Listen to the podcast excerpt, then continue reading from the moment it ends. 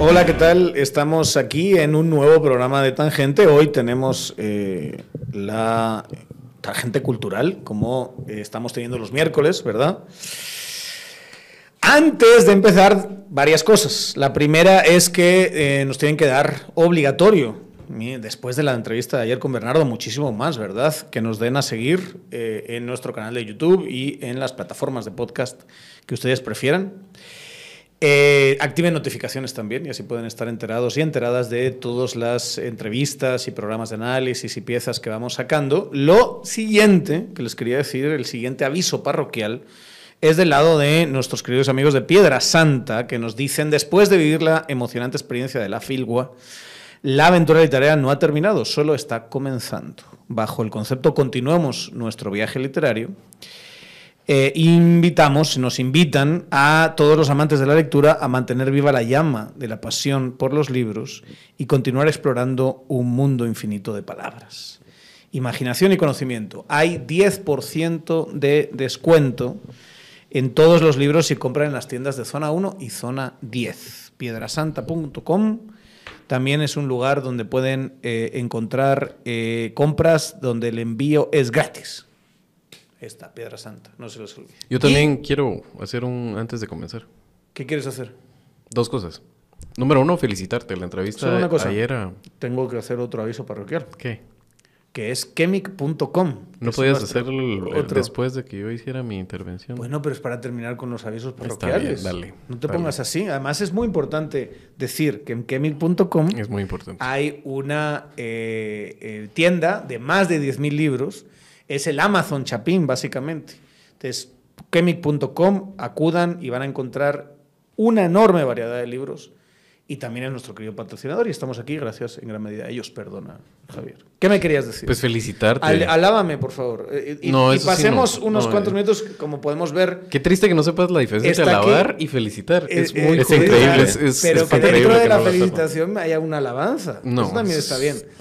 Además, el término religioso, ¿ah? Sí, pobrecito, arruinado por su educación. Uno, él Opus Dei se imagina rodeado de palmas. No solo eso, es traumatizado. Sabes que no puede hacer dieta, tiene que hacer un ayuno así de... Sí, sí. está loco.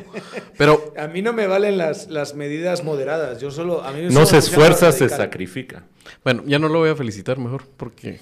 No, hombre, dilo. No, eh, eh, fuera de broma. Cuéntame. Y no, eh, pedazo de series de entrevistas que has hecho todo este ciclo. Esta persona es Javier Soria, por si no lo sabían, ¿eh? Y por los que nos están escuchando, es una, una voz muy profunda y seductora. Es, Le hacen muchos comentarios de eso.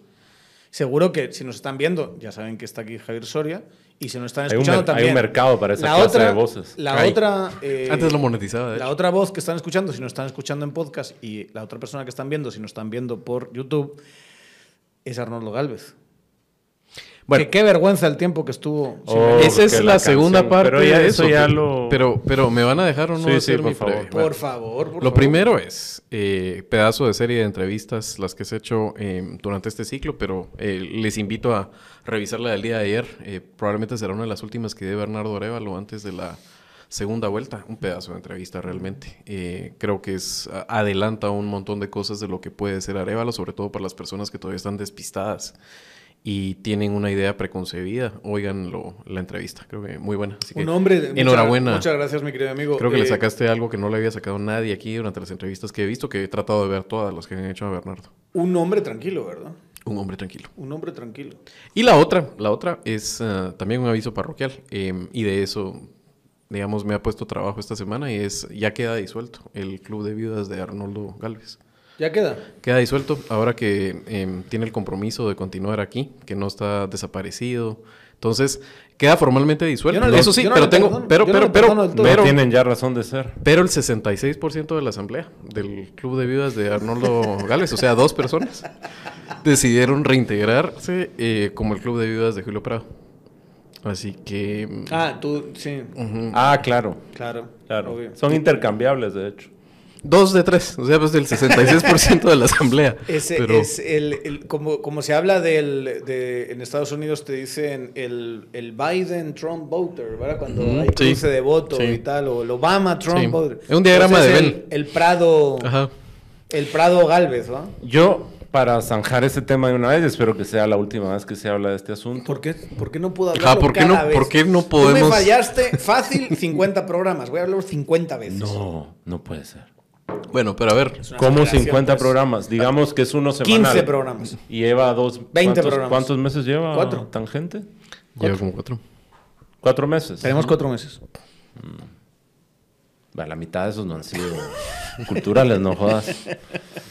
No, no, iba a cambiar de tema, de hecho, más bien, más de seguir hablando de eso. Iba a suscribir tus palabras con lo de la entrevista de ayer. Yo creo que.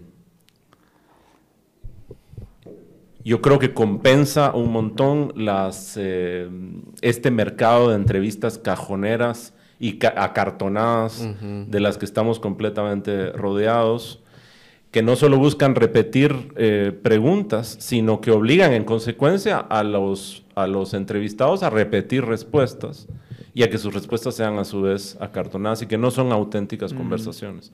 Y lo que hubo ayer fue una, una auténtica conversación. Me gustó la parte de ver a un sociólogo tratando de hacer análisis en este momento de un fenómeno social en movimiento. Claro, porque la el tentación debe es ser muy grande cuando central vos el sujeto. de análisis. Por eso. O sea, Pero se le va, se le, se le ve, ¿eh? se ve el cambio. O sea, cuando, cuando se pone su sombrero de sociólogo se le enciendan así con los ojitos. Sí. Y, y se pone como más contento. Que eso lo, lo ves, lo ves mucho en alguien que tiene como una. Eso que se, que se dice de que la cabra tira al monte, pues claramente él está tirando a la y sociología. su gesto melancólico. Y sí, de hecho, yo diría también que, eh, coincidiendo con vos, que, que es una buena entrevista incluso para despejar dudas sobre el Mm, personaje. Sobre todo cuando habla del ejército. Es una, cosa, es de- una cosa interesante que lo consiguen las, las grandes entrevistas, que la de ayer sin duda lo es. Es la combinación entre las opiniones del, del entrevistado y su temperamento. Mm. Y esa combinación entre la información que está proveyendo, por ejemplo, el tema del ejército, su conocimiento minucioso de la institución, de su trayectoria, de lo que la institución es hoy, Y que la respeta, digamos, como y eso, el respeto que le tiene, sin duda, y al mismo tiempo el temperamento de él. Eso que... mm, Hay que decir que vos lo conoces, además, ¿verdad? Sos amigo de Bernardo personal y lo conoces. Sí, en hemos esa trabajado juntos, sí. Sí, sí, sí. Sí. Así que, digamos, no hay contradicciones en la, en la templanza, en el temperamento del personaje con lo que estaba auténticamente ahí, pues, Claro. lo cual es difícil de lograr, me parece a mí, en una conversación de este tipo, que el personaje aparezca. Yo creo que se le, ha, se le ha criticado y lo hemos hecho nosotros aquí personalmente. Eh, hay que decirlo especialmente Javier, ¿verdad? no, yo también, yo, yo también y seguramente más que Javier. El hecho de que eh, quizá esa actitud que tiene, eh, su personalidad pues no sea muy electrizante y que realmente necesitábamos, siempre lo hablábamos con, con Javier, necesitábamos un Milei, ¿verdad? Hablando de Argentina. En, en el puro sentido comunicativo, ¿no? Un tipo con una garra y con una... eh, no necesariamente el estilo de Milei, pero sí alguien que, que, que, que- que fuese electrizante y que captase, digamos, eh, ese voto de indignación y demás. Pero ya en la segunda vuelta, ya una vez que pasó a la, a la segunda vuelta, creo que ha tenido muchas ventajas ser como es. De Y hecho, lo dijimos- como un hombre tranquilo. Lo dijimos ¿verdad? aquí en, una- en un tangente con Luis Miguel y con, Ujú. y con um, Edgar, precisamente. Yo creo que, obviamente, a- todo torero es valiente a toro pasado. Entonces, ahora es muy fácil hacer análisis en retrospectiva, pero en su momento yo suscribo. No sabíamos que ya con el proceso electoral en marcha iban a sacar al candidato que iba punteando, ese tipo de cosas. Entonces, estábamos hablando en general de Bernardo, cómo meterle electricidad a la campaña. Al final no terminó necesitándose eso porque terminan jugando estos grandes estrategas del lado eh, del, del pacto de, go- de gobernabilidad guatemalteco mafioso, de este consorcio guatemalteco del autoritarismo por corporación. Malos y mulas. Ajá, terminan apachando tantas opciones que se queda Bernardo y no se necesita. Y después, lo decíamos con Edgar y con, y con Luis Miguel, es efectivamente para esta segunda vuelta y con esta rival, el contraste entre ese Bernardo flemático, tranquilo, eh, le favorece mucho al asunto. Y la otra cosa que aprecié mucho de la entrevista de ayer, y le voy a decir, es lo invitas a Bernardo a que saque pecho por el error que cometimos aquí de análisis, que obviamente creo que no, no fuimos los únicos en Guatemala en hacerlo. Nadie miraba esto, pero... eh, Hay gente que presume haber anticipado. Y, y son unos estafadores, y aquí lo digo de veras, o sea, son unos grandes Es estafadores y mentirosos. Pero que no se lo dije a nadie. Lo pensé, dije. pero, pero lo que me gustó es que Bernardo no solo eh, no, no se quiso refocilar en nuestro error, sino que además dijo que había escuchado nuestro error y que había escuchado nosotros eh, admitiendo que nos habíamos equivocado. O sea, no ignoró el asunto ni pasó así, ah, no me di cuenta.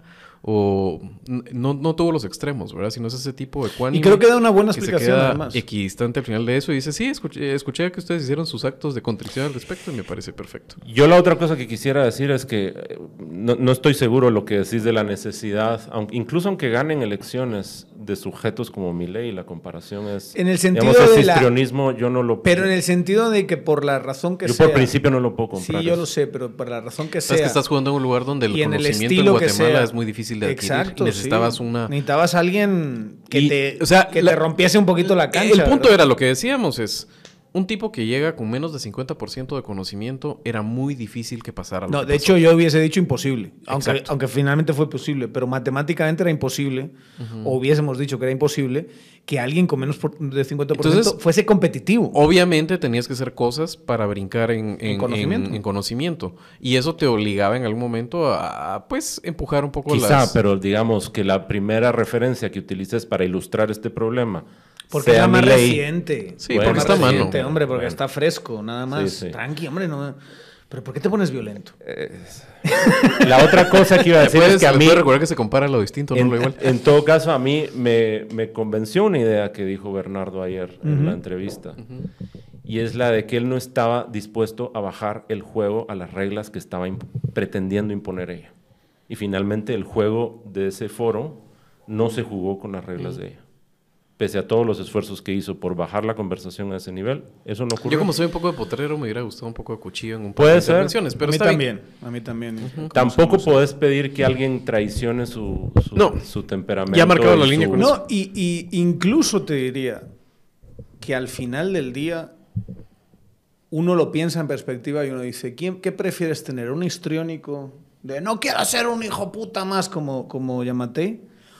¿O quieres en el poder a alguien, a un hombre tranquilo, que es lo que yo creo que se vio ayer? Justo. Un hombre tranquilo. Es absolutamente eso. y creo que al final eso sí tiene mí una- lo que un me, capital a mí lo que me anticipan los histriónicos, y el ejemplo de mi ley es ese, aunque no sabemos No sabemos qué va a ocurrir, pero lo que me anticipan es el caos, ¿no? El desmadre. Y estamos, creo que, rebosados de eso ya. Di- Dicho eso, y, y sí tiene que ver con el ámbito de análisis cultural, lo que, se, lo que se intenta hacer en este espacio, humilde espacio, al que por fin eh, Arnoldo se dignó a venir. Engalana. ¿verdad?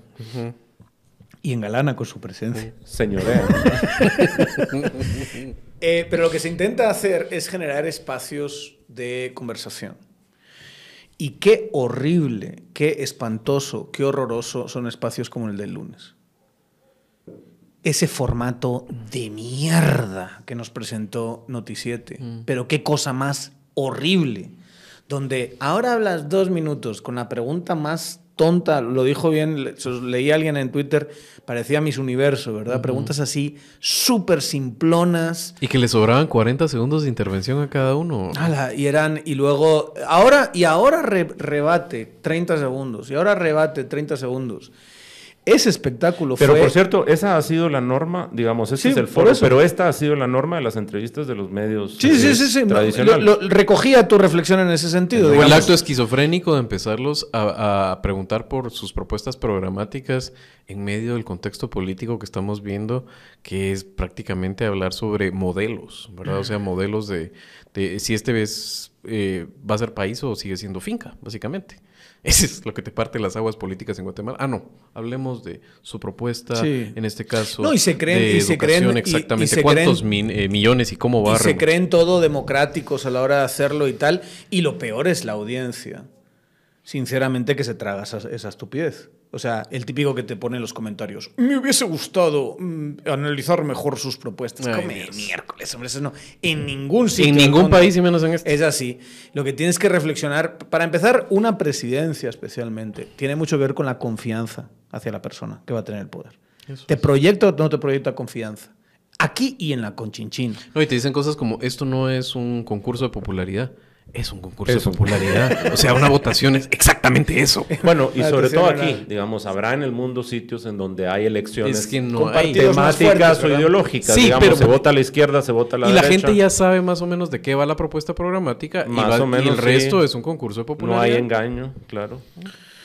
Pero, eh, pero tenemos que cambiar en medios audiovisuales esa cultura, y no necesariamente hay que hacer lo mismo que, que se hace aquí, ¿no? Mejor que se hagan otras cosas, pero esa cultura que, ca- que castra el debate público y el debate político, hay que cambiarla lo antes posible. Sí. Es impresionante. O sea, esa idea de que el político de este país te quiera imponer, y esto es una cosa que es así, mucha, los que nos están escuchando es así, te quiera imponer, no, yo quiero las preguntas y quiero que las preguntas sean sobre mi plan de gobierno y que haya algún lugar recóndito en el cerebro mm, de, eh, de, de los periodistas o de los productores que escuchan eso, que piensen que ese encima es el trabajo, que sí, sí, aquí con, con mucha altura vamos a hablar de propuestas. Ni ustedes tienen ni idea de las propuestas, ni los candidatos tampoco, ni, el, ni este ni el otro, y mucho menos los mulas que están escuchando, con perdón. Con perdón, pero es así. Entonces, y- y- en gran medida, creo yo, hay que hacer una especie de revolución de cómo encaramos al poder público en, esta clase de espacios. De cómo generamos una conversación que tenga que ver con su pasado, que tenga que ver con sus ideas, que tenga que ver con sus decisiones, que tenga que ver, obviamente también con su ideología y también con algo, pero que con su concepción del país. Bueno, pero es lo que, lo que sucede también es que al día siguiente de tomar el poder, la, la- la trayectoria ha sido que nunca más vuelven a hablar con nadie. ¿no? Y eso es- Sí, Bueno, no, aunque esa es una cosa más reciente. Hay que, hay que aprovechar, eso, pero, pero, pero ¿qué, solo, solo por poner un ejemplo. Solo por poner un ejemplo. Bueno, Otto Pérez todavía... se hartó de hablar del tren de alta velocidad Yamatei. Se hartó. ¿Y dónde? quedó el tren de alta ¿Onta? No, es que nuestro plan de gobierno es, es este. Es que AMLO no, lo ha solo hecho. eso, no se, no se me olvida. No- AMLO no lo ha hecho, entonces... no, no se me olvida. Tienes eh, a Lizardo Bolaños en su momento, ¿se acuerdan? Este, este eh, economista, saca una serie de artículos donde se caga, con, con- con perdón, en el tema del tren. Es inviable, es una estupidez y demás. Y fue su viceministro. Lo elige de viceministro. Es decir, el plan no servía. Pero no se para hizo el tren. Ahí está el logro. Ahí está el logro. Pero digamos, era el- lo del tren era una estupidez que sabían que nunca iba a pasar, pero que se hartó a decir que eso es lo que iba a hacer, además de eliminar las AS, que nunca lo hizo, y, a través, y además de eliminar... Una cosa el- cumplió. Meter a Sandra a la cárcel. Y luego sacarla. Y luego sacarla para hacerla su mejor amiga. de Elea. Y ahora querer hacerla presidenta. La reformó. Porque Eso le llama él a eso reinserción social. Fíjense que lo que es impresionante eh, es el esfuerzo que está haciendo el amigo Yamatei para elegir a Sandra. Es una cosa bárbara, mucha. Se está gastando su capital político y el, el capital de los impuestos también para que Sandra sea presidenta. Un tipo que hace cuatro años estaba prometiendo, llegó al poder prometiendo que le iba a meter en la cárcel. Es, Sí. es una cosa maravillosa. En fin, tan importante que es. Bueno, pero no veníamos a hablar de eso hoy. ¿verdad? Bueno, la verdad es que ¿de qué venimos a hablar? Esa es la pregunta. Solo tú sabes. Yo no sé, a mí me llaman y yo vengo. Sí, ajá. Habíamos hablado, porque sí lo habíamos hablado, Yo no de he hablado que con vos de nada. tú, no seas mentiroso, Arnoldo Galvez, de que a lo mejor era, porque hay que decir una cosa, ¿no sienten ustedes que esta es una semana histórica, crucial? Que en realidad, o sea, esto se, se dice siempre, pero que en esta elección sí nos jugamos en gran medida el futuro del país. Totalmente. Totalmente. O sea, es la vez que más claro está el contraste. Porque, claro, Yamatei contra Sandra al final de- demostraron ser lo mismo si han votado igual. Imagínense los dos candidatos ¿Gusta untarte en la carita caca de vaca o caca de perro? Digamos, Nunca además, no, de no no- es solo que más claro está el contraste. En las anteriores hubo aparen- apariencia de contraste, en realidad no, no lo había. Pero ya éramos chuchos apaleados, ya sabíamos que no había contraste.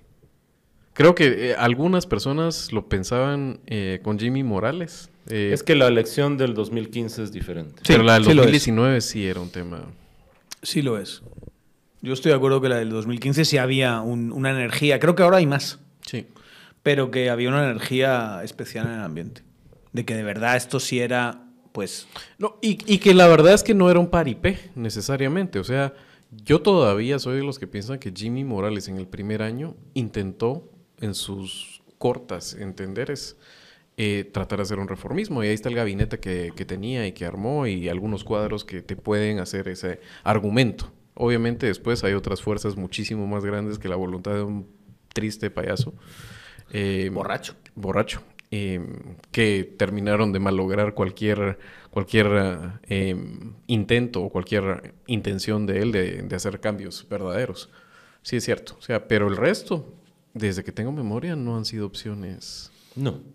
No, y la, la, digamos, yo, yo estaba tratando de anticipar eso, haciendo el ejercicio de que es un ejercicio estrictamente de imaginación, de, de ver esta época desde, desde un futuro imaginado. Claro. ¿Cómo la, ¿Cómo la veremos dentro de 10, 20 años? Claro, porque los, esos conceptos sociológicos como la coyuntura crítica, por ejemplo, no se puede evaluar cuán, cuánto es? es? una coyuntura crítica sino hasta años después. Así es.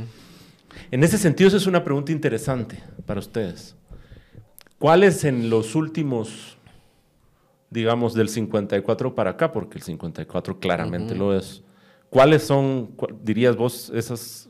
Eh, coyunturas críticas en donde se tuerce la historia del, del, el, del, país, en donde se adelantan, digamos, procesos que de otra forma hubieran sido más lentos y que de alguna forma saltan o se saltan algunos trancos cronológicos. Mm. Eh, el, la, la, elección de Méndez Montenegro eh, creo que era una opción también que se, se malogra.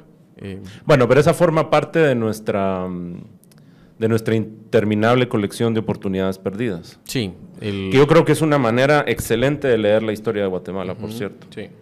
Leerla a partir de las oportunidades perdidas. Como Lemony Snicket, una serie de eventos desafortunados. Digamos, la manera, la, la manera como desafiaría esa uh -huh. afirmación es que eh, el gobierno de Méndez Montenegro no, no fue rupturista, fue, la, fue una continuidad. Sí. Hubo un pacto con militares de sí. ese momento, digamos, era un civil que gobernaba, pero había un pacto con militares, sobre todo para los asuntos de, de seguridad. Eh, pero existía ese pulso, es parecido en ese caso a lo de Jimmy Morales. Pero yo te digo aquellos que efectivamente tuercen el curso de la historia, como el 54. Bueno, el asesinato de, de Meme Colón Margueta. Ese es otro punto que marca. ¿Cuál es la consecuencia? Que recrudece la guerra. Recrudece la guerra y la opción de el triunfo de una opción reformista de cambio verdadero a través de las elecciones se malogra por décadas. Sí, en ese sentido exactamente lo mismo con el asesinato de Fuentes Moore. Sí. Digamos, dos ese opciones periodo, democráticas, reformistas, sí. que querían llegar al poder sí. por la vía del voto, se cancelan y quienes querían transformar el país entienden, piensan, sí. habría que haber hablado con ellos y hablar con ellos en ese momento, que no hay posibilidad Yo tengo una para la, al respecto que me contó alguien. Para ejemplo, la opción democrática. Pues para entender cómo se, cuál era el, lo que se entendía de, por de, diferentes facciones de, de la sociedad guatemalteca y sectores, la figura de Meme Colón. Y es el día de su asesinato eh, en la en el taller de arquitectura de un arquitecto e ingeniero connotado en Guatemala, perteneciente a um, la élite tradicional, llega la noticia de la muerte, de, del asesinato de Meme Colón Margueta y lo que hace es descorchar un, eh, un whisky escocés muy bueno y servirle a todos, al equipo de dibujo y a su socio y decir, por fin alguien mató a ese hijo de la gran puta.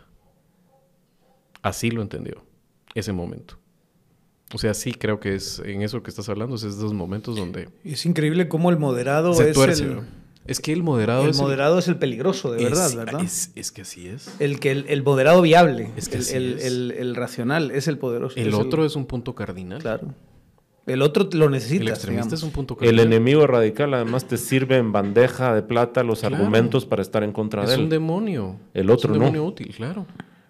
Entonces, digamos, si querés empezar con, el, con los argumentos y las razones por las cuales sos su enemigo, él te las está sirviendo fácilmente. Y Bernardo, eh, claro, ahorita no quiero magnificar, digamos, porque la figura de Bernardo a nivel histórico está por escribir sus, sus páginas, pero precisamente te lo dice los ataques de Sandra. O sea, eh, lo peor que puede decir de él es que es un diputado uruguayo. Porque ¿qué haces con el moderado, con el con el que lo miras y no se mira amenazante, sino se mira posible y se mira cercano. ¿Qué haces con esa persona? No saben qué hacer. Entonces, por eso es que hay que tener cuidado. Miramos lo que pasó en Ecuador recientemente. Porque hay gente desesperada que puede tener muy malas ideas en este país. Es lo que les viene quedando. Entonces has dicho Méndez Montenegro, aunque esa realidad no, no transformó. Pero siento que había un pulso interno por el alma de Méndez Montenegro, digamos, en ese caso, pero está bien. Los asesinatos as- de, sí. de- de- de Fuentes Mori y de Colón Margueta me parece que Pero son- los diferencia un poco, ¿verdad? O sea, no por, eh, tal vez porque la, la opción de, de, de Fuentes Mor no termina despegando como la claridad que era la de Meme. Claro. No, o sea, él- tengo otra él iba a anécdota de ser. meme. O sea, eh, un anticomunista en San Marcos que acudió a un meeting del, del Comité de por Formación del FUR y que lo que iba era básicamente a cagarse en el meeting de, de, de Meme Colón y cuando regresa del meeting lo que era cómo diablos hacemos la sucursal del A mí me parece importante. A mí me parece importante nombrarlos juntos porque si nombráramos solo a Colón, que era la opción viable que iba, que tenía No es estas enormes movimiento, no posibilidades, es- etcétera, Es una persona. puedes hablar además de una excepcionalidad, pero en Mm. realidad no. Sí, de acuerdo. Las opciones moderadas estaban siendo asesinadas. De acuerdo. Fito Mijangos. Exactamente. Entonces, ese es el... Y, y ni siquiera moderadas, digámosles, las opciones democráticas era sobre Sí. todo eso. Porque lo que se cancela en ese momento es la posibilidad de la democracia. La siguiente sería que el 93. El, el post No sé, si la, no sé si el 85 eh, eh, califica para ser un momento en donde hay una nueva constitución, un gobierno democráticamente electo, sin fraude, ¿verdad? Eh, el otro sin duda el serranazo. Es decir, vos los vas identificando y en, y en esa lista de sucesos no solo posibilitan cambios, sino en muchas ocasiones iban a posibilitar cambios y simplemente fueron oportunidades perdidas. Pero la no más reciente probablemente sea el referéndum de los acuerdos de paz en el año Sí. 99. Ya. Pero, Pero- no, Guatemala es una coleccionista de oportunidades perdidas desde el 54 para acá.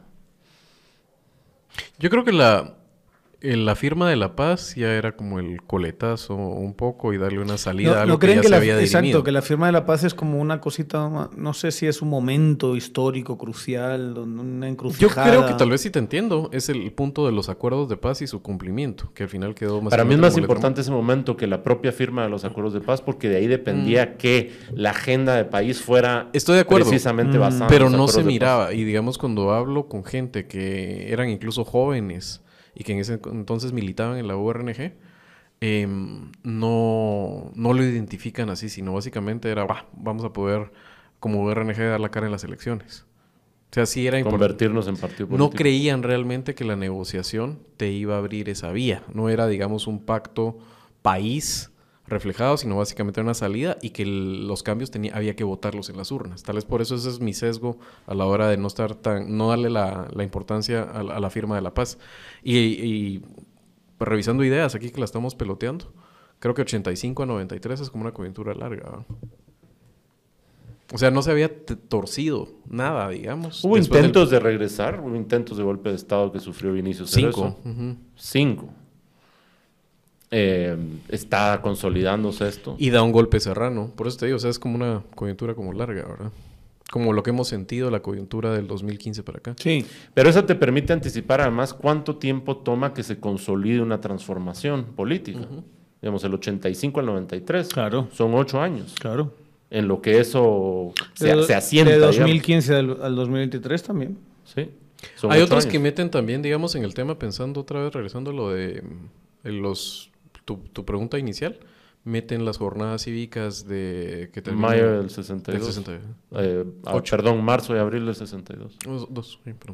Bueno, esos años son fascinantes porque además está esto, está unos años antes el, el levantamiento del 13 de noviembre, Sí.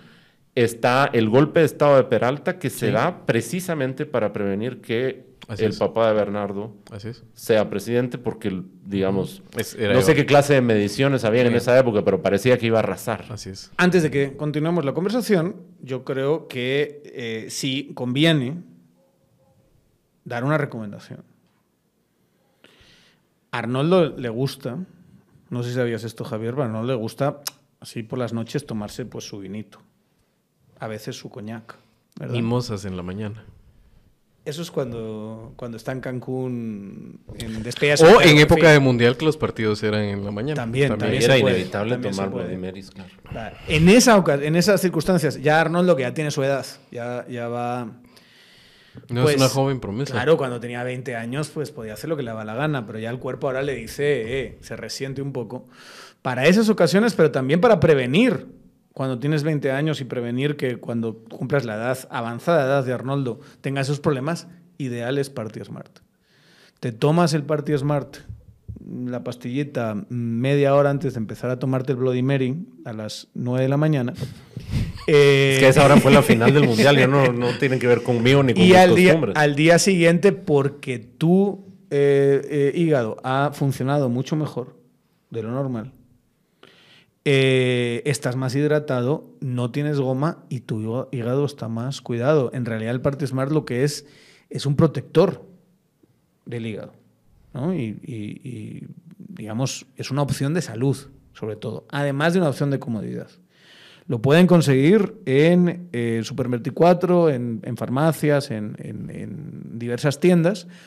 Y nada, es una inversión de 100 pesos una caja de 10 eh, pastillitas, tú. Y te previene que lo que fue una noche agradable, bonita, no sé qué, no se convierte, no te pase una factura de dos días sintiéndote miserable. Exacto, eso es. No es ni más ni menos que eso. Y lo que podría ser, que a veces pasa, que te tomas nada, un par de vinitos y ya con la edad, al día siguiente te sientes medio raro, que no, lo- no O tengas sea, ni, lo que esa, ni es que rareza. alguien podría tener el estilo de vida de Arnoldo sin el impacto en el físico que ha tenido ese estilo de vida. Sí, eso es lo que- el evidente impacto en el físico. Y lo que Sí, estoy, y lo Véanse que- en este espejo. y lo estoy diciendo que lo puede solucionar con partes mat. Es lo que estamos diciendo. Genial. Exacto. Apuntado. Como había arrasado en el Como 45. 85%, ¿verdad? Sí. De. Eso se decía. Sí. Que es impresionante, digamos, ese episodio histórico para calcular el, el nivel de cosas que, que estaban dispuestos o están dispuestos a hacer para prevenir esa opción. Dar un golpe de Estado y cerrar el país. Y eso es, un, eso es un tema para mí interesante porque tiene que ver. Yo, a mí me cuesta mucho trabajo entender por qué hacen las cosas que hacen las élites cleptocráticas actuales.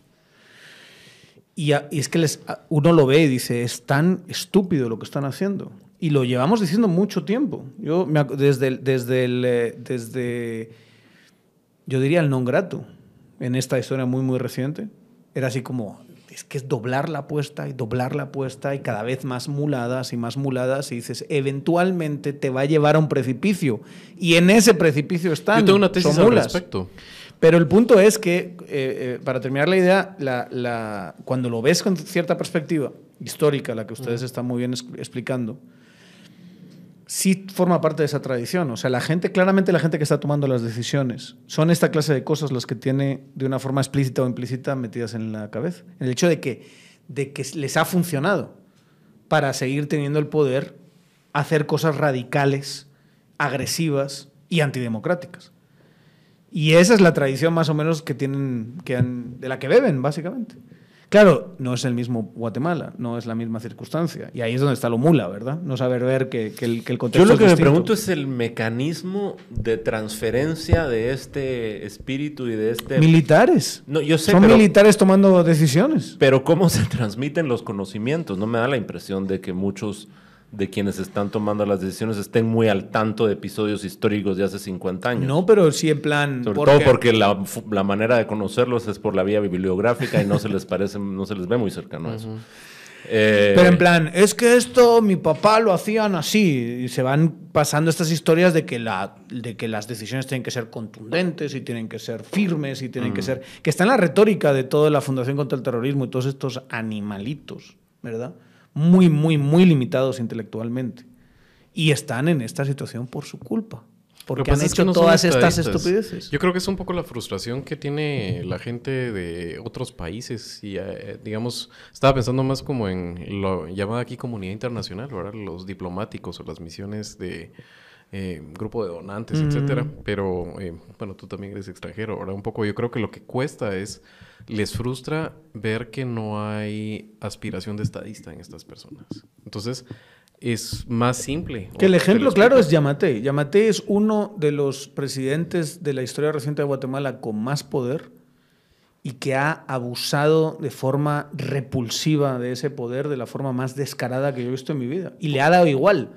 Y, en su, y todavía, y todavía, y es una cosa que a mí me frustra un montón, tienes a gente del ámbito político con la que hablas o de la que, eh, que sabes que están pensando, que te dice cosas como, es que él es muy inteligente vos y él es un gran estratega. No, es un, o sea, mira dónde ha llevado al país, mira dónde se ha llevado a sí mismo, que tiene muchísimo que perder. Lo hace porque es un estúpido. Por eso, por, eso lo, que quería yo separar es, primero creo que del bloque que ha sido parte del, de la mm, Junta Corporativa para escoger gobernantes o para repartir lo público, hay que diferenciar el sector privado tradicional, porque tienen sus medios de producción y están en Guatemala y, salvo contadas excepciones, tienen pocas inversiones afuera. Eh, por ejemplo, el grupo G8. Ya hay varios que las tienen, pero ha sido un fenómeno reciente. Eh, tradicionalmente, sí tienen el arraigo a la tierra. Eh, de aquí sacan la plata, aunque sean élites extractivas, digamos, en la, en, usando la jerga de Robinson y de Semoglu. Eh, pero tienen cuadros orgánicos que sí aspiran a ser Estado, o sea, y los han tenido. Eh, un Eddie Stein, un Richard Eikenhead, Mickey Fernández. Eh, a, veces a, veces vilipendiados desde dentro. Está bien, pero son, sí, por eso, precisamente. Y esos son los interlocutores que se vuelven después válidos a la hora de que podrías negociar o pensar consensuemos país con ese tipo de cuadros orgánicos, formados, ilustrados de ese, de ese lado. Lo separo. Y lo otro son esas élites cleptocráticas directamente que son como virus, que el tema es aniquilar y acabar. De esos hay algunos también que esperan hacer de alguna forma retorcida Estado, como eh, por ejemplo la concepción de Valdizón. O sea, Valdizón tenía una idea de una sostenibilidad de su modelo cleptocrático, que no tenía Auto, autofinanciable. Por eso, el, pacto el pacto hay un sistema que vamos a construir en el cual te toca, después me toca y después así, etcétera. Yamatei eso no lo hizo. o sea, Yamatei de veras que me diga a mí cuál era verdaderamente el plan de él para darle a esto sostenibilidad. Y no sé si es porque está enfermo terminalmente, no sé si es simplemente porque no tenía esa inclinación, em, o sea, no sé cuál es esa cabeza adentro de él como estratega, si es que tenía alguna inclinación estratégica o si simplemente era una voracidad de acumular y de cubrir de oropel a su muchachito. Sí, o, de, o de llenar ese enorme vacío de, su, de sus propios complejos, ¿verdad? De haber sido un marginado toda la vida y de haber querido ser algo distinto a lo que es físicamente en su, en su Ese es otro, digamos, ese es otro nivel eh, que normalmente no se hace porque hay un desprecio eh, académico por el análisis de los individuos. De la psicología del poder, digamos. Sí. Claro, y, pero sobre todo enfocado en los individuos que llevan adelante eh, procesos históricos. Y cuánto, casi ni, ni siquiera nos atrevemos a, a, preguntárnoslo, y es casi mal visto. Para mí es una cosa completamente natural porque escribo ficción literaria. Y tienes que ahondar en las mentes de los personajes. de eso se trata. Mientras que, mientras que en otros sectores del, del pensamiento que analizan estas cosas hay casi un desprecio, si no es que un miedo de pensar que ciertos rasgos individuales pueden torcer hacia un lado o hacia otro determinadas coyunturas. Y a mí eso siempre me ha resultado muy interesante porque, digamos, una cosa es eh, el ejercicio contrafactual ocioso de preguntarse qué habría pasado si esta tontería de si no sé si a Hitler lo aceptan en la, en la escuela de. Bueno, yo iba a decir si lo matan, pero. Esa es la radical, pero digamos hay una más moderada. Lo aceptan en, donde lo aceptan en la Escuela de Bellas Artes en Viena. Y se vuelve un Entonces se dedica a pintar sus acuarelitas en vez de montar. ya no hay nazismo. En vez de montar una maquinaria asesina y genocida, ¿no? Porque eso era lo que él quería. y digamos, un es impresionante cuánto de su resentimiento individual viene del rechazo que sufrió en su juventud como artista. Entonces, esa clase de preguntas que se pueden responder por la vía de hacer análisis en la medida en que esos análisis son rigurosos de los rasgos individuales de los sujetos que nos gobiernan y que nos han gobernado. Y cuánto, cuán esos rasgos son determinantes para el curso de la historia. Sí. El temperamento del sujeto que ordena la muerte de, un, de Manuel Colomar por ejemplo. Porque a lo mejor en, una, en otra cabeza Y en otro momento. Ese asesinato no se ordena. Y en consecuencia hay, un, hay una torcedura de la historia ahí, Y Manuel Conargueto hubiese ganado sin duda. elecciones y hubiese sido un político inteligente y habilidoso, ¿verdad? ¿Qué hubiese sido creemos de eso. Guatemala? Que además es, es siempre la elección de Meme Colombia y otros episodios que sucedieron por esa época. La evidencia, me parece a mí, de, de cuán falseada está esa idea de que Guatemala es esencialmente un país eh, en extremo conservador. ¿Te parece que está falseada? Por lo menos hay que pensárselo mejor y hay que Hay que definir también qué significa conservador. ¿A qué te refieres con conservador? Bueno, te digo por qué me parece que, y después a partir de ahí se puede sacar una definición. Eh, la manera masiva en que la gente fue a los, a los, eh, a los funerales de, la, de las víctimas de la Embajada de España, y en particular del, del último, el que asesinaron ya en el hospital. La manera en que Manuel Coloma Argueta apuntaba para, hacer, eh, para ganar esas elecciones, etcétera. Te dicen otra cosa, digamos. No te dicen que la dictadura, de esto, no sé si término de dictadura aplica, pero digamos, no te dicen que el sistema autoritario, matón de entonces tenía el apoyo popular que presume tener. Sí, pero no, no, no necesariamente eso te encarna valores conservadores. Tal vez, pero tenés un punto. Tal vez antes que ser un país conservador, que lo he repetido yo ad nauseam y que eh, oírte hablar me lo replantea en ese sentido, tal vez más que conservador es las apariencias. Es el sí, pero discretamente. Mm. Eso tal vez es más el etos de este pueblo que ser conservador. O sea, es, es como hablar con... ah, Y en realidad yo no uso esos términos, yo los, Pero yo como los digo simplemente porque a quienes defienden estas posturas les fascina estar diciendo todo el tiempo, somos conservadores, somos Pero es como hablar conservadores". como, con católicos, eh, de zonauneros, ¿verdad? Lo que antes, hace mucho llamaban viejos ladinos, ¿te acuerdas? Eh, y te hablan de todo el estamento de los um, sacerdotes de los grandes templos de la zona 1. Hay una cantidad de homosexuales y es sabido, pero absolutamente Todo el sabido. mundo por- voltea a ver para otro lado. Exacto. O sea, tal vez no son conservadores, está bien. El Bueno, novio mira, del cura. este- Solo que no se lo presentemos Exacto, como el novio del mira, cura. este- Entonces es el sí, pero discretamente. Mira este presidente. Sí. No, Este presidente ha sido el, el, vamos, el culmen de aceptamos a los homosexuales, sí, solo que no lo digan, ¿va? Mm. Pero que el, presidente es homosexual, pa- pactamos con él, le obedecemos, le dejamos que nos grite, ¿verdad? Las gritadas que este presidente le ha metido a empresarios tradicionales que se creen que son dueños del país son antológicas. Sí. Gritadas. Y se han aguantado que él... Tienen ustedes el espacio, con la palabra adecuada. Que el, este nos, nos, eh, nos grite de esa manera, claro que lo aceptaste, porque era parte de un sistema. ¿Y por qué? No va de la mano con Miguelito. El día que va de la mano con Miguelito pierde todos los apoyos de Pero yo cuando me política, refería ¿no? a lo conservador no me refería solamente a la moral Es cachureca. que es como se define. No, pero sí hay como Por eso yo te decía. no solo a la moral cachureca, yo lo sino vi- también a la dimensión política. Yo lo vi sí, por ahí. Por eso te preguntaba qué significaba. No para solo ti el tema conservador. de- Entonces habla de derechas e izquierdas, que es lo que les encanta. Este es un país de derechas, dice. Y dicen conservador también. Sí, pero digamos, conservador en lo social sí es. Y lo es en ese sentido. y más en, en- más en ese sentido. Al amigo hueco, que sabes que hasta chistes hacen con él, pero no vayas de, de la mano, porque eso ya es mostrarlo, eso ya pervierte a los niños y vete a saber qué. Y tonterías parecidas. O eh, sabemos que existen todas estas cosas, todos estos males. Ahora que hemos tenido a Verástegui haciendo campaña para, para Sandra Torres, ¿no? que ha venido a, a- a promocionar una película con dinero del Ejecutivo sobre un tema que es un tema real. Ese tema real, te apuesto a que de los 2.000 que estaban ahí en esa eh, y que forman parte de bu- buena parte de la élite política y alguna élite social y económica del país que estaban en la premier de esa película, les importa tres narices la trata de, per- de niños.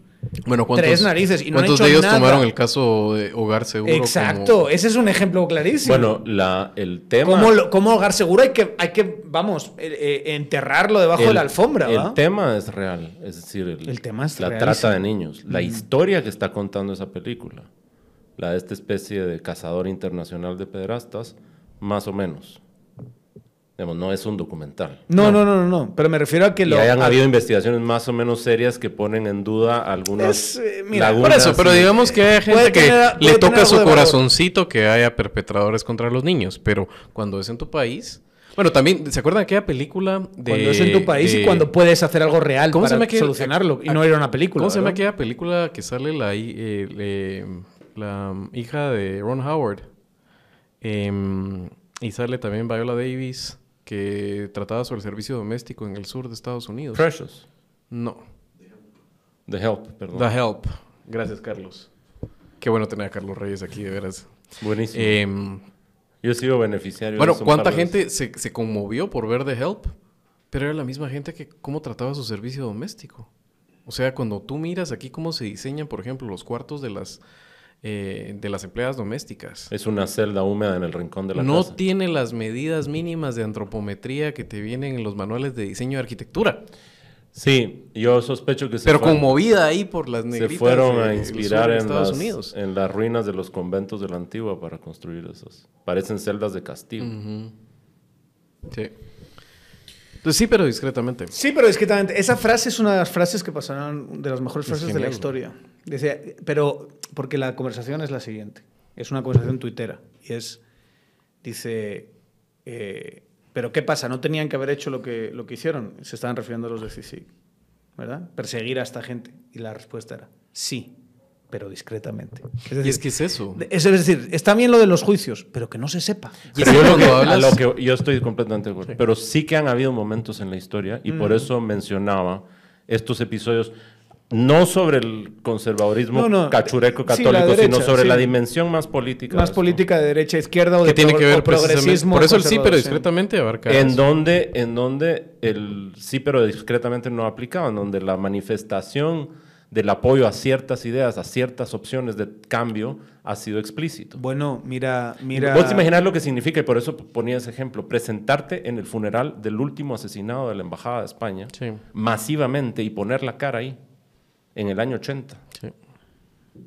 O salir a apoyar las marchas de los mineros de Ixtahuacán. pero precisamente por lo que decíamos al principio, porque la historia violenta de Guatemala ha estado en gran medida definida por un grupos que tenían el poder en ese momento que intentan acallar cualquier posibilidad de cambio violentamente. Y esa ha sido la... Yo siento que esa es la, cultura política guatemalteca de no te metas, no digas nada, agacha la cabeza y demás, está alimentada por todos esos episodios de que cada vez que medio ha- hablas de lo que quieres hacer, que es cambiar el sistema o reformarlo o hacer algo distinto, llega alguien y te pega un tiro. O te obliga a salir del país, o te amenaza, o ese tipo de cosas que hacían. Entonces, el tema es ese, esa misma cultura política que está clarísimamente en, en- en las élites políticas del país y en gente que manda mucho en este, en este país actualmente, empezando por la presidencia. ¿Va a ser suficiente esa clase de represión para ganar esta elección o para impedir que Bernardo, si ganase, llegase, llegue al poder o no? Mira, aquí y yo creo sabe- que estamos en un momento histórico muy distinto. Aquí se sabe que cuando, que cuando se adoptó la constitución de 1812 en Cádiz y, y giraron las instrucciones a la Capitanía General de Guatemala, La PEPA. De, co- de la, la PEPA, de cómo estas, algunos artículos de hecho transformaban ya la vida colonial, cuando lo recibe el capitán general aquí, que no recuerdo quién es el nombre, lo esconde. Y además ahí pasaban. Al embajador de Guatemala ante las Cortes de Cádiz le tomó un año llegar. Se quedó varado en Veracruz y después tuvo unas aventuras en alta mar. Creo que finalmente los ingleses, les- que no les convenía para nada esto, le dieron jalón hasta España, etcétera. Entonces el- el- lo escondías y el tiempo que tomaba que se conociera esta, estas instrucciones, por llamarle de un modo, eh, podía pasar una eternidad. Y era muy conveniente para mantener el estado de cosas. Venía la instrucción de España, pero aquí no se enteraba. Claro. nada. La inmensa diferencia de esa clase de artilugios que vos los puedes ir encontrando a lo largo de 200 años de historia, eh, que es básicamente aislarte y esconder el pulso del mundo, ¿verdad? Eh, es que a veces es tan fuerte que no lo puedes esconder. A mí esos procesos me encantan. Es como el, el gremio aquí de los abogados. O sea, las peleas, por ejemplo, para volver digital todo el asunto, porque es que antes uno podía meter ahí en su protocolo una hojita por Claro. ahí, pues necesitaba un acta una acta prefechada, ¿verdad? Entonces, ¿Qué ha pasado ahorita? ¿Y con esto cómo? Entonces viene ahí el, con René, con René Girón, eh, también otro ilustre de Tangente. Tenemos eh, esa broma, ¿verdad? De su gremio, que es, miren, abogado, ahora vamos a hacerlo todo digital. Entonces usted despreocúpese de los sellos, del protocolo, absolutamente y lo piensa, ¿verdad? Así, su hojita perfecta. ¡Ah! ¿Cómo así? ¿Sí? Y ahí se tuercen los procesos yo, de yo era Tener una hojita prefechada es que es fundamental para mantener el sistema. Ah, mire, ahora las facturas van a ser electrónicas. Una de las cosas que a mí me resultaron más fascinantes del 21 del 25 de junio son comentarios en el Twitter después de gente que decía, yo no sabía que habían otros 150 mil personas que pensaban como yo. No tenía idea. ¿Eso qué quiere decir? Que andas enclosetado con tus, con tus convicciones. El problema es que a veces es, la, famosa espiral del silencio. Es una espiral del silencio, claro, y eso explica además la encuesta, etc. Pero, digamos, la diferencia entre hace 200 años o hace 150 años o hace 100 años con ahora es que es bien difícil esconder eso. Vos estás enterado de que hay un montón de gente que piensa igual que vos porque la lees y forma parte de tus círculos afectivos digitales, eh, porque son afectivos, sin duda. Eh, pero también hay momentos en donde la, la, ola de transformación es tan abrumadora que aunque vos querrás mantener al país aislado es imposible. Digamos, las promesas eh, de democracia rooseveltianas en 1944 explican el triunfo de Juan José Arevalo también en Guatemala. Sí. Y quién sabe cuántos líderes políticos alrededor del mundo, algunos cuyos destinos son trágicos, hablando de fueron inspirados, digamos, por, ese, hablando de eso que democracia de esos años. Hablando de eso que decías, la, la concepción de que Arbenz y sobre todo Arevalo. Son los mejores presidentes, que es lo que he escuchado yo aquí desde que llegué, especialmente Arevalo. Arbenz tiene otra connotación. Pero vamos... es porque, es porque Arevalo por moderado también. Sí, pero, pero el hecho de que tú tenías a un tipo como, no se me olvida, en 2015, eh, Jimmy Morales, hablando una y otra vez de que para él el mejor presidente de la historia era Arevalo. Una y otra vez, y no era precisamente un progresista Jimmy Morales, pero el hecho de que, de que, de que lo que implicó la primavera sea recordado tan transversalmente como algo relativamente positivo, que si el X, que si no sé qué, que si pues un poquito indicaría, sería muy indicativo lo que tú dices, ¿no? De que si este país quizá no es tan de conservador, de derechas o como quieras llamarlo, ¿verdad?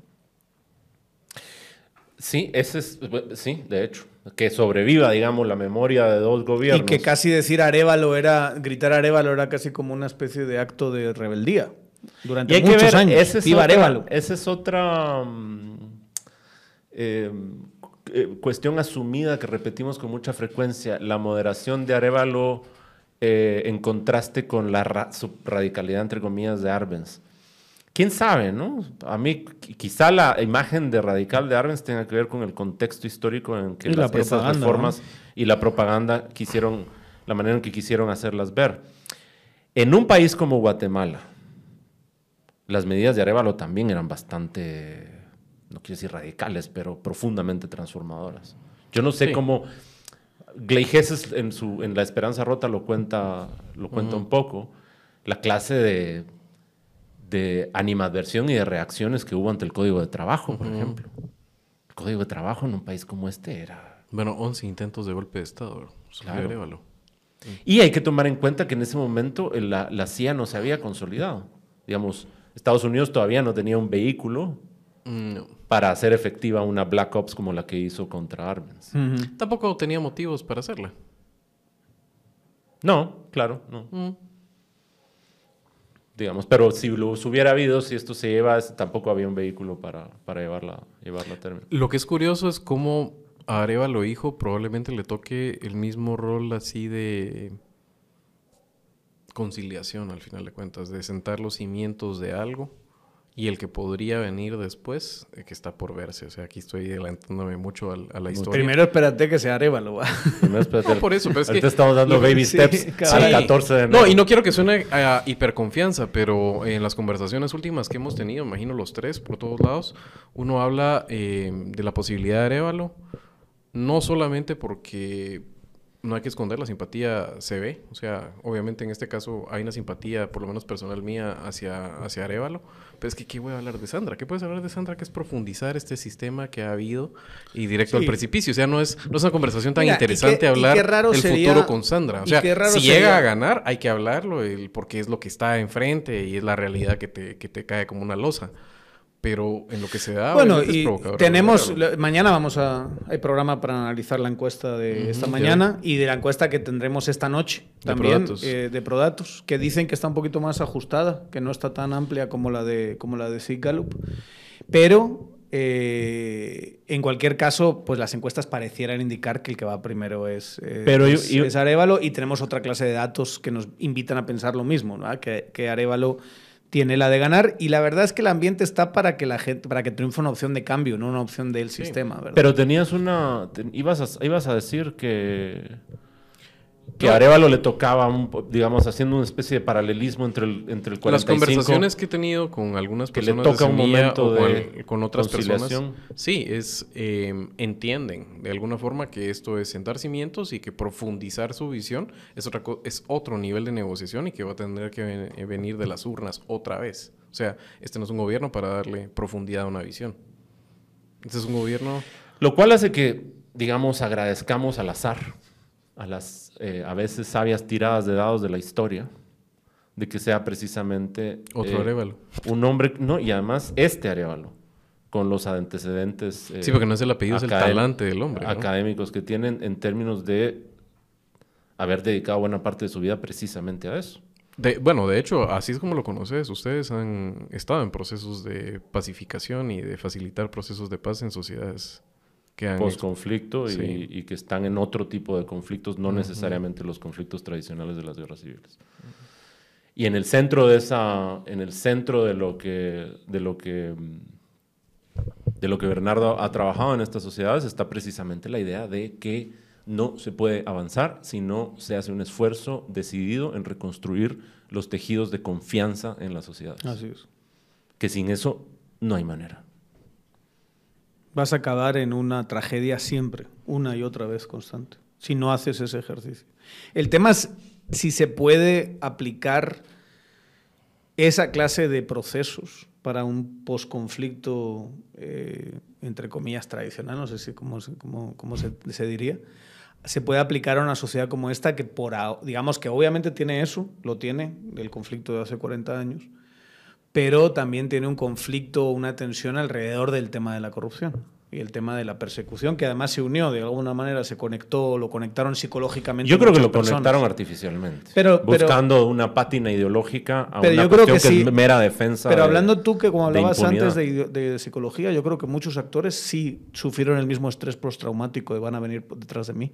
Y primero es, y te lo digo, eso, ese miedo ha sido muy real, porque el miedo aquí fundamental, y es una cosa que a uno mismo, yo que estaba en otro, en otro sitio eh, o estaba, eh, me movía en otros ambientes, no con ustedes comunistas, marxistas, peligrosos, eh, hace cinco años, te das cuenta de que en realidad aquí hay muchos pecados ocultos y el miedo de destapar un pecadito es que se destape el siguiente y el siguiente y el siguiente. El problema nunca fue temas fiscales o temas de financiamiento electoral ilícito. El problema es que se destape que pagué a alguien para matar al secuestrador de mi papá o que se destape lo que pasó en el conflicto, que se destape esquemas de corrupción o de asesinatos mucho mayores. Esos muertos en el closet son los que importaron al final para despertar los traumas postraumáticos. El problema con eso es que hay sociedades que han demostrado que el cambio generacional no es suficiente para salir de los traumas de un pasado conflicto y de un régimen así.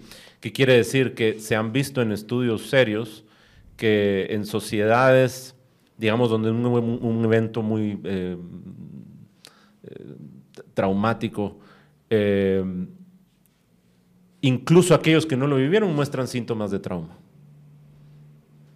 Necesitas esos momentos fundacionales de drama, de conflicto, de resolución, de evacuar. Ahora, yo lo que espero también es que ojalá, digamos, esto, este, esto que ocurrió el 25 de junio, con todo y lo azaroso que fue, y con todas esas circunstancias que se dieron para llegar ahí, lo contingente, etcétera, eh, sea también un síntoma de que hay un cambio de época y que esto a partir de determinado momento que parece no estar muy lejano, si no es como decía Bernardo ayer que ya está detrás de nosotros y que nosotros solo estamos mostrando los síntomas de ese cambio que ya ocurrió, pero en todo caso que ese cambio sea dejar por fin de los porfines al, al, al, al periodo posconflicto atrás y que, y que venga una cosa nueva. Y leí, y alguien hablamos, eh, creo que fue con Osvaldo Samayoa, eh, que vino aquí una vez y él, y él lo mencionó, ¿no? que, que, sea, que, que, hay, no sé, no sé, yo no conozco esta literatura, pero que hay ciertos estudios que te vienen a decir que 40 años después de un conflicto tienden a pasar cosas, digamos, que avanzan en esa, en esa dirección. Porque como que es una especie de punto de inflexión. Digamos. ¿Qué pasó 40 años después de la Guerra Civil Española? Eh, a ver si, hay, si es aritméticamente preciso en el caso de España. Pues tiene una transición a la democracia. Claro. Sí. 40 años después del golpe, de la brutalidad, sí, claro. de la sangría. Así es, es, justo 40 años después. Del 36, en el, en el 76. Yo estaba pensando en esa, yo no sabía lo de los 40 años, me parece sí, sí, aquí una, ¿cómo le llamaba Junga estas cosas? Una sincronicidad. Sí, ahí está, aquí donde eh, estaba Javier, estaba sentado, me pero acuerdo. Estaba yo, pensando en, estaba yo pensando en España hace poco, no por vos, porque uno piensa en otras cosas, no necesariamente influido por... Pues solo una cosa, si tú piensas en España vas a pensar en mí, porque no. eres lo más, es lo, soy lo más cercano español que tienes. Pero pensé en la sangría y además en esa sociedad absolutamente polarizada, dos, dos eh, identidades que no digamos, la tragedia en esos años de la guerra civil es que los bandos no pueden eh, concebir el futuro si el otro existe. Así es. O sea, es la, la apuesta es la aniquilación total del así enemigo. Es, así es. A mí me hizo pensar en de los dos lados. En, en España, y 40 años después, 40 años después. De... Pero, claro, bien la transición que se puede celebrar y todo, tiene también sus vicios y sus problemas y ahora eh, no sabemos si eso está completamente resuelto. Bueno, está, ya estamos en un ámbito totalmente postmaterialista en España. ¿eh? O sea, en España mira lo importante que ha sido en las últimas elecciones el tema, ahí sí, aquí no, mm. aquí no, ahí sí, el tema de derechos eh, sí. gays, del tema de la ley trans, del tema e, esa clase. Como en todo el... Sí se vota por eso, digamos. Sí se vota por Como eso. en todos los países. Y sí tuvo efecto y, y, y, el, y, el, eh, y el, digamos, el discurso de Vox sí tuvo efecto para movilizar un voto que esas cosas les importa mucho. Eso parte aquí de las no, aguas políticamente. Aquí no, este no es el ambiente, ni son los problemas que, de los que estamos tratando. ¿Por qué? Porque en esas sociedades, con toda la crisis que pueda tener España, con todos los problemas de precariedad laboral que pueda tener España, tienen problemas postmaterialistas. Es así. O sea, es que no, digamos, quizá a lo mejor haga falta que los españoletes o los guatemaltecos eh, intercambien y se vayan a vivir 15 años ahí y, y viceversa para darte cuenta que intentar trasladar, y hay algunos extranjeros que a mí me ponen como la gran puta, hay que decirlo, que intentan trasladar debates que están teniendo en Estados Unidos y algunos chapines los acompañan, eh, debates que están teniendo en Estados Unidos o que están teniendo en Europa, y los trasladas aquí cuando nuestro e Yo el eje, esos genios el eje fundamental de, este, de los problemas que hay en este país tiene que ver con, el, con, con, la narcocleptocracia comiéndonos vivos. Bueno, hombre. pero también hay que decir que de ese lado había gente y con las mejores intenciones, me supongo, pero realmente con un tino eh, en, en, el occipital es eh, el tema de Chile. O sea, querían ah, a sí. través del, de lo que estaba sucediendo en Chile eh, volverle la identidad política semilla, hay que decirlo. O sea, de los dos lados existen esas no. No, no, bueno, mira la reacción de ciertos activistas y ciertas personas con el tema de que Semilla se quiera separar de todo, todas estas medidas muy progresistas, porque este país no es, eh, en este país importa y si la gente le vas a decir anticorrupción va a decir sí, pero si después le dices, mira, y quiero aprobar el matrimonio, se va, eh, eh, eh, quieto, quieto, quieto.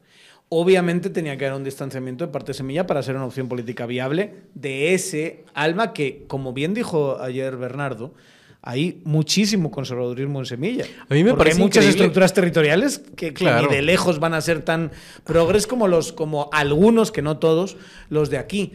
Pero el, pero el ejemplo de Chile es maravilloso, porque este gobierno de Boric, el gran problema Mm. es que le está hablando constantemente al 25-30% de la Sí. población constantemente. O sea, salió está obsesionado. el proceso constitucional Obvio. con una claridad meridiana. Impresionante. Y, y no darse cuenta que quienes le votaron en su momento, no todos eran tan progres como él, que es una cosa que tiene que entender, y yo creo que por lo menos Bernardo lo entiende, y lo tienen que entender Semilla entero.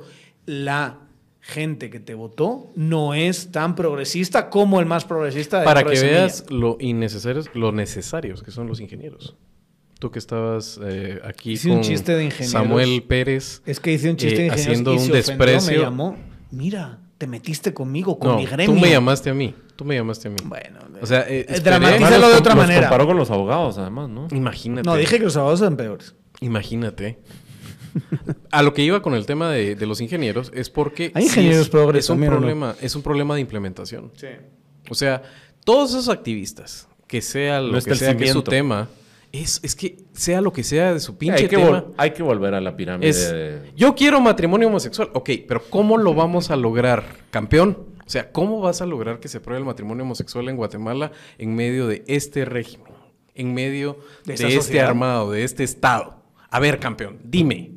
Dime y después con que me digas eso, te sientas a la par de Arevalo y lo convences de que tu genial idea, ¿verdad? Porque yo estoy a favor del uso recreativo de todas las mucosas y membranas y orificios del cuerpo, pero madre de Dios, hay cosas que tienen que hacerse antes para que eso llegue a suceder. Es- Bueno, es- el uso recreativo no está en cuestión. El- en cuestión está la institucionalización del uso del uso recreativo. Pero, o sea, a lo que voy es, es, o sea, está bien que ese sea tu tema, pero preocúpate de la implementación y sé serio. Ser estridente en redes es una puta hueva nada más. Eso no es verdaderamente avanzar la causa. No, y el, Cancelen, asunto de, las, y el asunto de las etapas. Hay etapas, hay prioridades. Pero para esta gente no. Las prioridades son necesariamente otras. Pero para esta gente no. Las que, por cierto, ellos se han encargado de dejar muy claras cuáles son las prioridades, independientemente de lo que diga la campaña negra. esas- O los que yo la verdad es que yo sé que esto viene de la campaña negra contra Semilla. No lo he escuchado de parte de, de sectores más progresistas de su propio. Yo sí lo he escuchado. O sea, existen y está bien que existan. Bernardo Mirmo te habla de, de que existen. Eh, pero a la larga es, es exactamente Ya, lo claro, mismo, pero no lo dicen públicamente. Pero yo, ¿no? creo, yo creo que los, sobre todo los más progres son No es consenso del de partido y, res- y los que militan adentro del partido respetuosamente. Es un asunto de que- etapas y de, Sí. y de- y de fases. Pero no, no solo eso, digamos, yo creo, a a mí cuando me llegan eh, gente muy conservadora guatemalteca, que, esto, que es, pues, la gente con la que, digamos, yo vengo de ahí, yo vengo de un ámbito muy conservador y vengo de, digamos, yo siempre que, que- que veo y hablo con gente conservadora es como escuchar a mi familia, mi, mi- mi mamá. eh, y a mí, a mi gente, o sea, al final, es, es- al final no deja de ser tu gente, la gente con la que te identificas. Pero lo que yo tengo, yo siempre siento la necesidad de decirles es, ¿quieren ustedes, tienen ustedes miedo de, de- de- de estos cambios sociales donde la homosexualidad llegue un momento en que esté cada vez más aceptada y que eso tenga eh, consecuencias institucionales? El tema no es semilla, el tema es que ustedes tienen que cancelar la cuenta de Netflix Mm. de Disney, de HBO, eh, tienen que impedirle por todos los medios a sus hijos que escuchen reggaetón.